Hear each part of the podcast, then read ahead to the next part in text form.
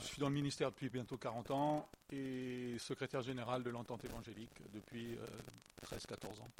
Donc je travaille pour l'Union. Donc moi j'ai qu'une chose à penser, c'est les églises. Et voilà, on va donc parler d'églises ensemble et ça me réjouit. Euh, juste pour vous expliquer le principe. La, première demi-heure, là, ça va être euh, bien dense. Euh, c'est pas, c'est vraiment voilà, du concentré. Et la deuxième demi-heure, c'est par petits groupes, justement, pour que vous puissiez échanger. J'ai préparé des questions, mais l'idée, c'est de se dire qu'est-ce qu'on a entendu?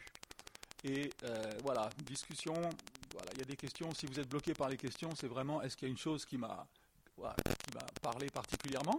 Et puis, euh, pour qu'on puisse, parce qu'on n'a pas le temps de faire une restitution, euh, l'idée, c'est que ça serait que chaque groupe, donc il y aura cinq groupes, chaque groupe puisse sur un paperboard marquer quelques points clés de, votre discussion.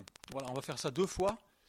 Donc, tout de suite, et puis, euh, dans une heure et demie, on, fera la, deuxième séance donc, sur euh, le thème de l'Église. La première séance, donc, l'Église, projet de Dieu. Et puis, la deuxième, construire l'Église ensemble. Ça va? De manière, vous n'avez pas trop le choix. L'idéal étant de commencer au verset 1 d'Éphésiens 1, mais comme on n'a pas le temps, mais c'est terrible de ne pas prendre le temps de lire la Bible.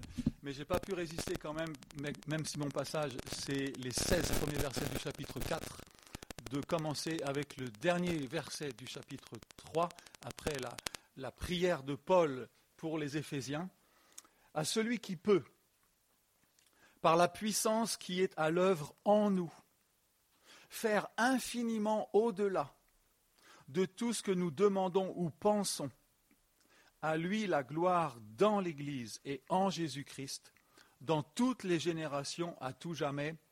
Amen. Je vous encourage donc, et voyez, c'est à cause de ce donc, et le donc, il se rapporte aux trois chapitres précédents. Je vous encourage donc, moi le prisonnier dans le Seigneur, à vous comporter d'une manière digne de l'appel que vous avez reçu, en toute humilité et douceur, avec patience. Supportez-vous les uns les autres dans l'amour, en vous efforçant de conserver l'unité de l'esprit par le lien de la paix. Il y a un seul corps et un seul esprit, tout comme vous aussi vous avez été appelés dans une seule espérance, celle de votre appel. Il y a un seul Seigneur, une seule foi, un seul baptême, un seul Dieu et Père de tous, qui est au-dessus de tous, par tous et en tous. Mais à chacun de nous, mais à chacun de nous, la grâce a été accordé selon la mesure du don de Christ. C'est pourquoi il dit, il est monté dans la hauteur, il a emmené des captifs, il a fait des dons aux humains. Or, que signifie il est monté Sinon qu'il est aussi descendu dans les régions inférieures, sur, sur la terre? Celui qui est descendu, c'est le même qui est monté au-dessus de tous les cieux, afin de remplir tout. C'est lui qui a donné les uns comme apôtres, d'autres comme prophètes, d'autres comme annonciateurs de la bonne nouvelle, d'autres comme bergers et maîtres, afin de former les saints pour l'œuvre du ministère, pour la construction du corps de Christ, jusqu'à ce que nous soyons tous parvenus à l'unité de la foi et de la connaissance du Fils de Dieu, à l'état de l'homme adulte, à la mesure de la stature parfaite du Christ. Ainsi, nous ne serons plus des tout petits, ballottés par les, flots et entraînés à tout vent d'enseignement, joués et égarés par la ruse et les manœuvres des gens. En disant la vérité dans l'amour, nous, nous croîtrons à tous égards en celui qui est la tête, le Christ. C'est par lui que le corps tout entier, bien coordonné et uni grâce à toutes les jointures qui le desservent, met en œuvre sa croissance dans la mesure qui convient à chaque partie pour se construire lui-même dans l'amour. Jusque-là, c'était la parole de Dieu. Quand on parle d'Église, à quoi vous pensez? C'est quoi la pensée qui vous vient à l'esprit? Je me demande dans quelle mesure le monde dans lequel nous vivons, ces valeurs qui sont basées principalement sur la performance, le résultat, l'apparence, influencent notre manière de penser l'Église ou de l'évaluer. Il me semble que lorsqu'on réfléchit à l'Église, et ça fait 25 ans que je visite des églises, on pense principalement à son organisation, à son fonctionnement, à ce que nous pouvons et devons faire pour qu'elle accomplisse sa mission. Alors évidemment, il y a une réalité qu'il faut gérer, mais parfois au détriment de ce qu'est l'Église dans son essence. Ce qui nous préoccupe généralement, ce sont les besoins de l'Église, pour ne pas dire les besoins des chrétiens de l'Église. Alors, euh, Henri Blocher a, écrit dans la revue Réformée un article qui s'appelle L'essence de l'Église. Et il décrit, à l'aide de cette métaphore, ce à quoi ressemble l'Église du XXe siècle. C'était au siècle dernier que l'article a été écrit. Et il commence par l'Église musée. Alors l'Église musée, on y vante son architecture, sa décoration, la Bible. C'est le conservatoire des mœurs disparues. L'Église théâtre, tel un opéra avec des rites fastueux, solennels, ou plutôt showbiz avec musique et vedettes.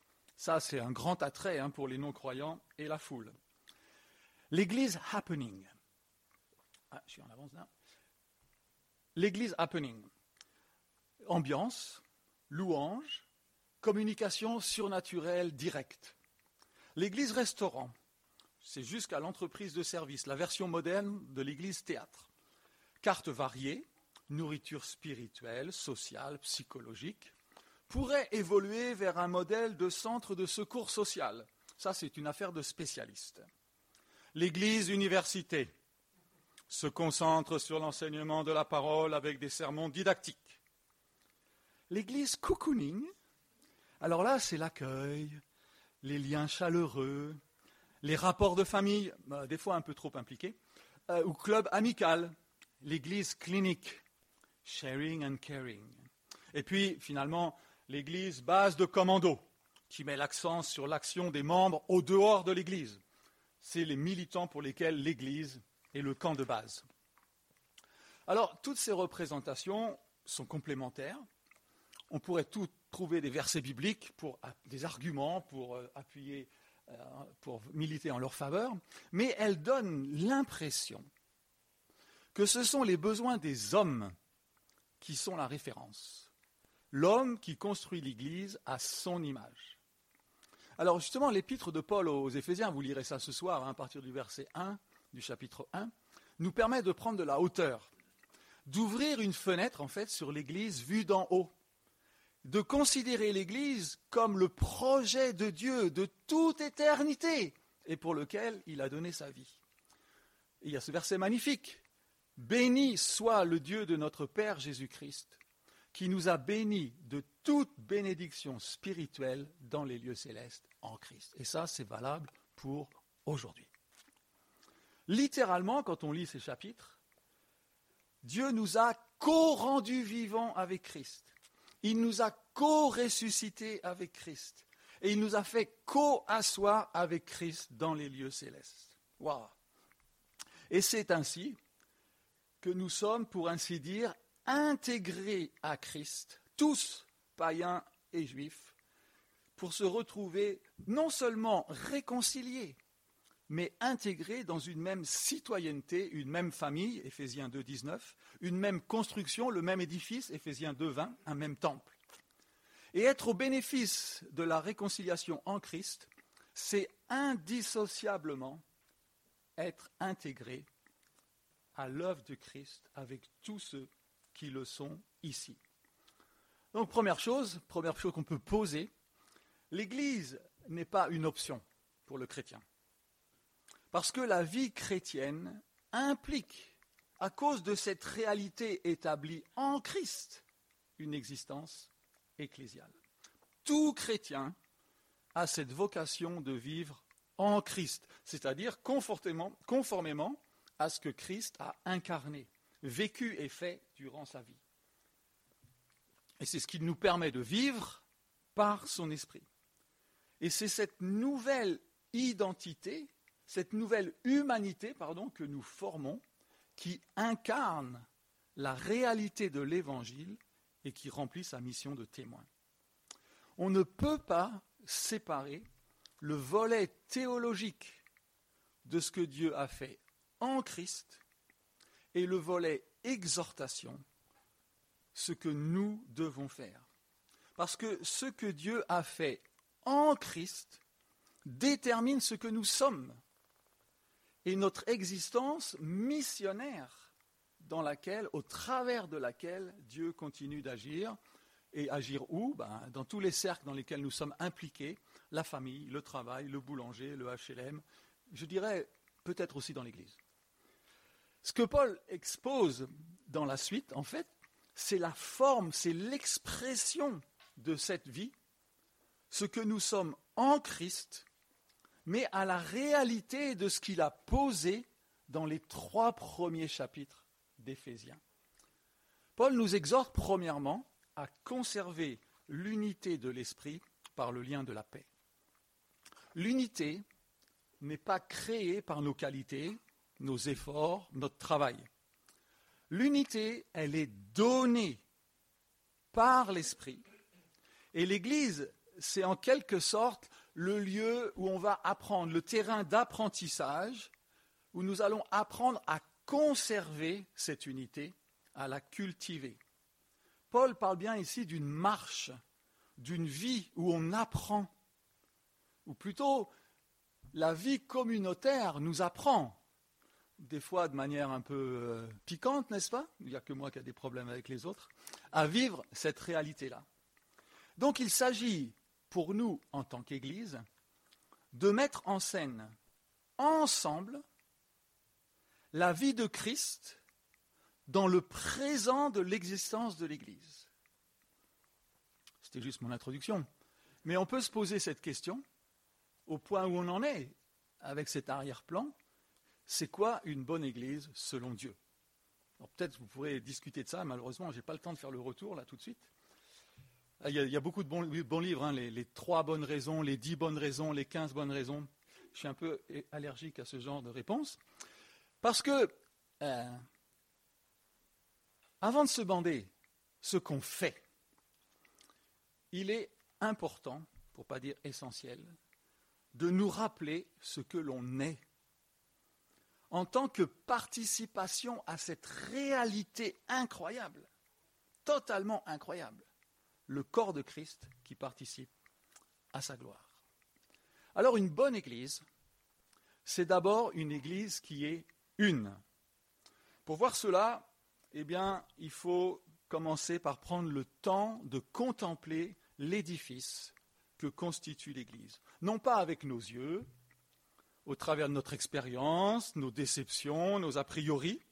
Peut-être ce que j'appellerais l'Église vue d'en bas. Vous savez, quand j'ai posé la question, quand on parle d'Église, à quoi vous pensez? Mais plutôt au travers du regard de Dieu, l'Église vue d'en haut.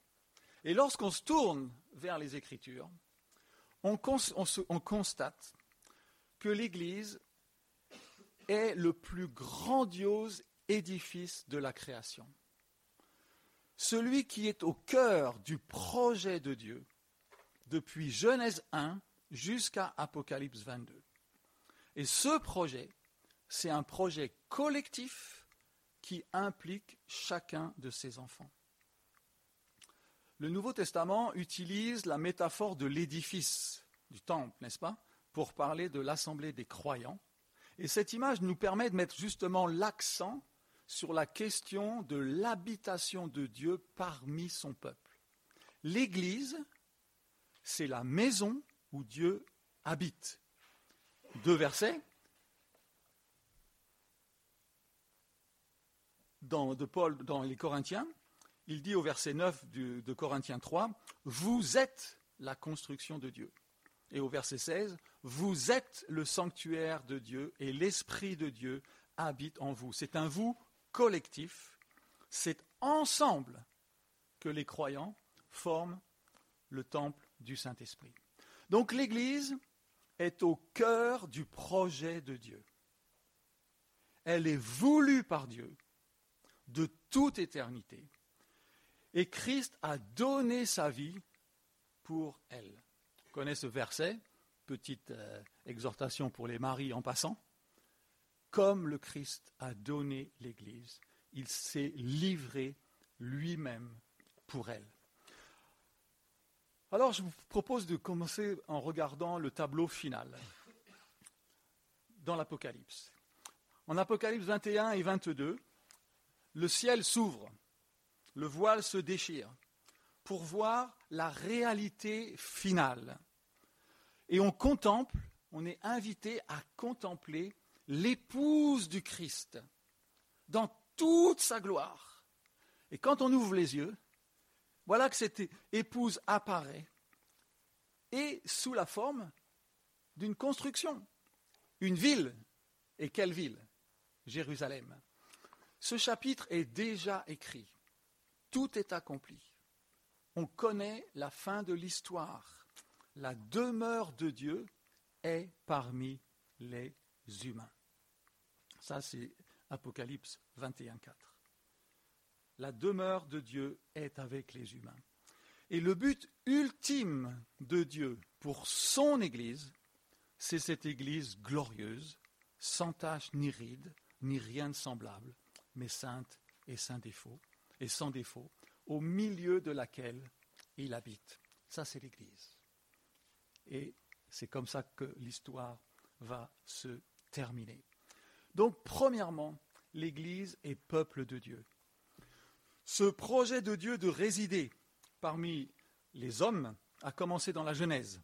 Suite à la création, vous connaissez l'histoire, Dieu se repose, pas dans un temple, mais dans un jardin. Puis Dieu parle de, se choisir un peuple issu d'Abraham, un peuple élu. Dans Exode, on assiste à cette libération collective, et c'est au Sinaï que Dieu fait alliance avec ce peuple. Et c'est là qu'il déclare, Vous serez pour moi un royaume de prêtres et une nation sainte. Dieu libère ce peuple et met en place une nation afin de pouvoir habiter en son sein. C'est toujours son objectif. Le Lévitique nous montre le problème qu'il y a pour qu'un Dieu saint habite au sein d'un peuple pécheur. Et c'est l'introduction des sacrifices, d'accord D'abord avec le tabernacle, puis ensuite avec le temple. Et ce que l'Ancien Testament nous laissait entrevoir, le Nouveau Testament nous en présente l'accomplissement. Nous, y voyons l'aboutissement glorieux du projet de Dieu. Le projet de Dieu, c'est de se former une nouvelle humanité, pardon, un peuple qui soit rassemblé sous l'autorité de Jésus-Christ, un peuple voulu par Dieu pour sa gloire, une création à sa ressemblance. Éphésiens 1,14, c'est cet esprit qui constitue l'acompte de notre héritage en attendant la délivrance du peuple que Dieu s'est acquis. Tite de 11 à 14, un peuple qui soit son bien propre et qui se passionne pour les belles œuvres. Et j'ai ce verset qui tourne en boucle depuis que je voilà, c'est magnifique comme définition. Un peuple qui soit son bien propre et qui se passionne pour les belles œuvres. Tout un programme, n'est-ce pas?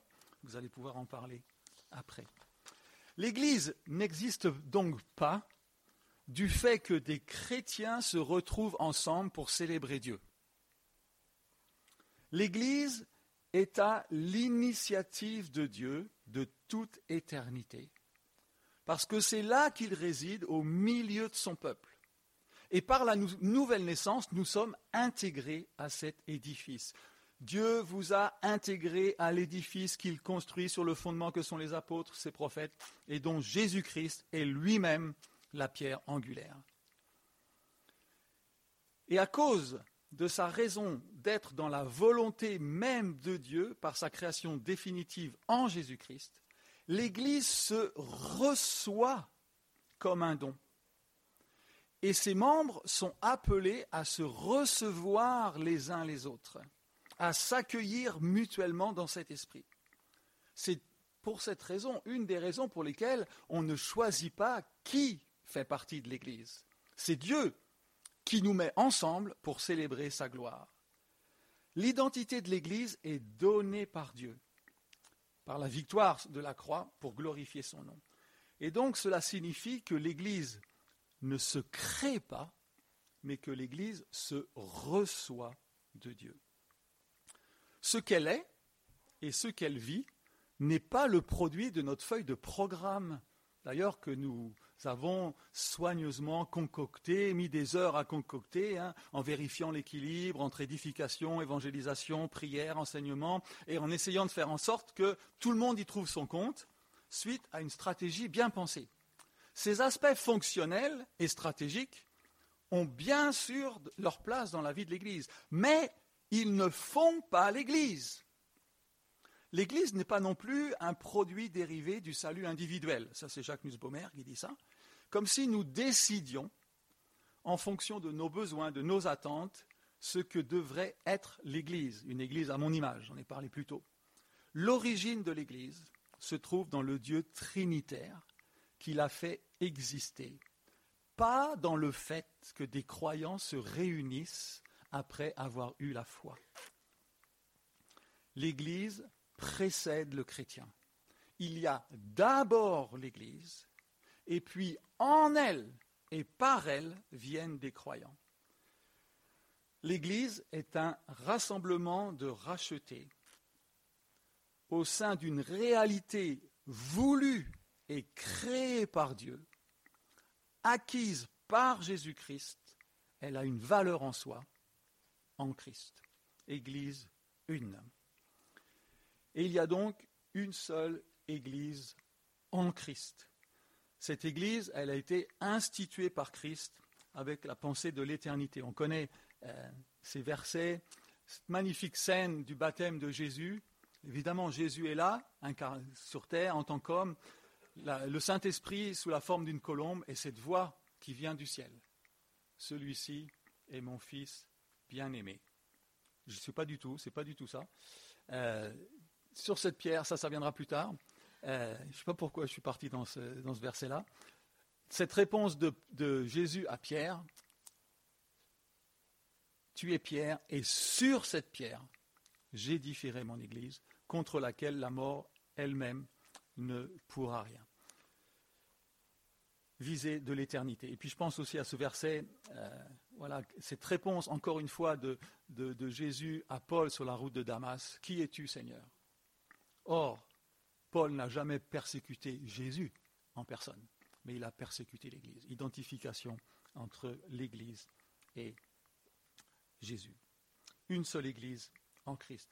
Et ce qui se joue dans la réalité de l'Église, c'est le choix de Dieu de constituer en Christ et par Christ un peuple qui soit son peuple et qui incarne en quelque sorte la présence et la mission de Jésus-Christ sur cette terre. Et c'est Jésus, c'est Dieu qui assure le maintien, qui maintient cette réalité, qui maintient le caractère indestructible de l'Église en plaçant Christ comme la pierre de fondation. Éphésiens euh, 2.20. C'est Christ qui est le garant exclusif de la pérennité de l'Église. Ça, ça permet de faire tomber la pression un petit peu, n'est-ce pas? On ne peut pas rejeter la pierre principale et avoir part à l'édifice. Jésus est la réponse efficace, définitive, au problème de l'habitation de Dieu parmi un peuple pécheur. Il est cette pierre inébranlable, immuable, plus forte que la mort.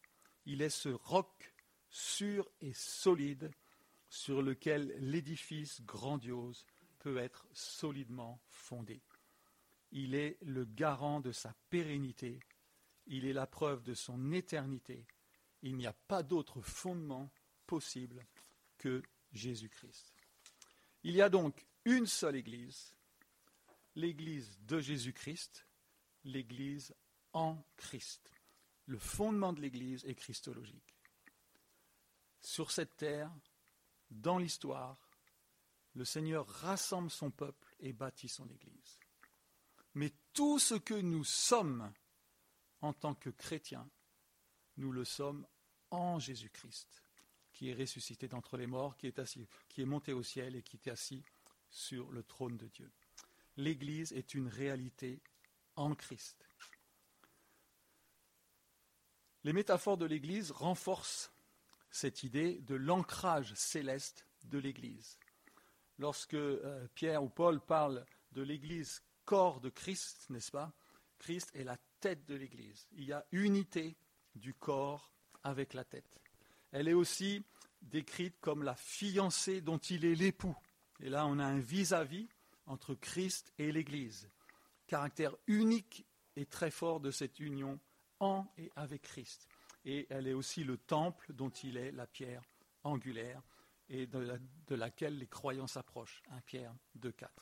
Il est donc impossible de penser l'Église sans la relier au Christ. C'est un père de l'Église, Ignace d'Antioche, qui disait Là où est le Christ, là est l'Église universelle. Il est vraiment très important de comprendre cette réalité. Il y a évidemment une articulation entre euh, l'Église et les Églises. Et d'ailleurs, les, métaphores dont je viens de parler s'appliquent aux deux dans les passages là euh, qui apparaissent à l'écran. L'Église est à la fois cette Église glorieuse, une, et puis elle est pour les Corinthiens aussi euh, l'Église de Corinthe. Pareil pour le sanctuaire, et puis pareil pour, pour le corps. Les Églises sont donc des concrétisations, et ça c'est vraiment, il faut voir cela, les Églises sont donc des concrétisations de l'Église en Christ en des lieux donnés et non des parties ou des miettes de cette Église. Les Églises sont des concrétisations de l'Église en Christ, en des lieux donnés, et non des parties ou des miettes de cette Église. Car nos traductions, des fois, ne sont pas terribles et nous laissent penser que, euh, quand il est mention de l'Église, ça pourrait être l'Église locale. En fait, l'Église au singulier de tel ou tel lieu n'apparaît jamais dans l'original, parce que euh, l'Église n'est pas l'assemblée des citoyens du lieu, mais elle est l'assemblée des citoyens de la cité céleste qui se réunissent dans tel lieu. J'espère que avec ça, ça ira peut-être mieux, euh, que vous voyez la, différence. Et c'est pour ça que je suis toujours extrêmement euh, surpris, mais aussi encouragé de ce que Paul s'adresse aux Corinthiens au début de sa lettre en disant L'Église de Dieu à Corinthe. Elle est d'abord Église universelle dans chacun des lieux d'implantation. Alors une telle compréhension de l'Église met en évidence le caractère théologiquement inadéquat du modèle associatif pour définir ce qu'est l'Église. L'Assemblée locale du Seigneur n'est pas d'abord une congrégation de volontaires qui s'organisent tant bien que mal pour constituer une église. Les églises locales, chacune pour sa part, sont la concrétisation de l'église de Dieu en des lieux donnés sous l'action de son esprit. L'église est le peuple unique du royaume éternel qui célèbre la gloire de Dieu. Il y a parfois confusion entre l'Église que l'on trouve dans la Bible et notre Église locale, certains identifiant les deux. Mais Dieu considère toujours l'Église dans sa totalité. Et c'est cette Église universelle, mondiale, centrée sur Christ, qui est au cœur du projet de Dieu. La vision de Dieu n'est pas l'ensemble des églises locales, mais une seule Église unie en lui. Paul le dit ainsi dans Galates 3, il n'y a plus ni juif ni grec, plus ni esclave ni homme libre, il n'y a plus ni homme ni femme, car vous êtes tous, car vous tous, vous êtes un en Jésus-Christ. Il n'y a qu'une seule Église, et je conclus avec ça, il n'y a qu'une seule Église parce qu'il n'y a qu'un seul Sauveur. Tous les croyants en Jésus, les juifs d'abord, puis les non-juifs, sont désormais inclus dans cette incroyable nation de toutes les nations. C'est ça l'Église. Voilà ce dont nous faisons partie. Est-ce que ce n'est pas incroyable d'appartenir à ce peuple? Est-ce que ce n'est pas un privilège extraordinaire d'être une pierre dans cette grandiose construction? Est-ce qu'on réalise la grâce qui nous est faite d'appartenir à ce peuple?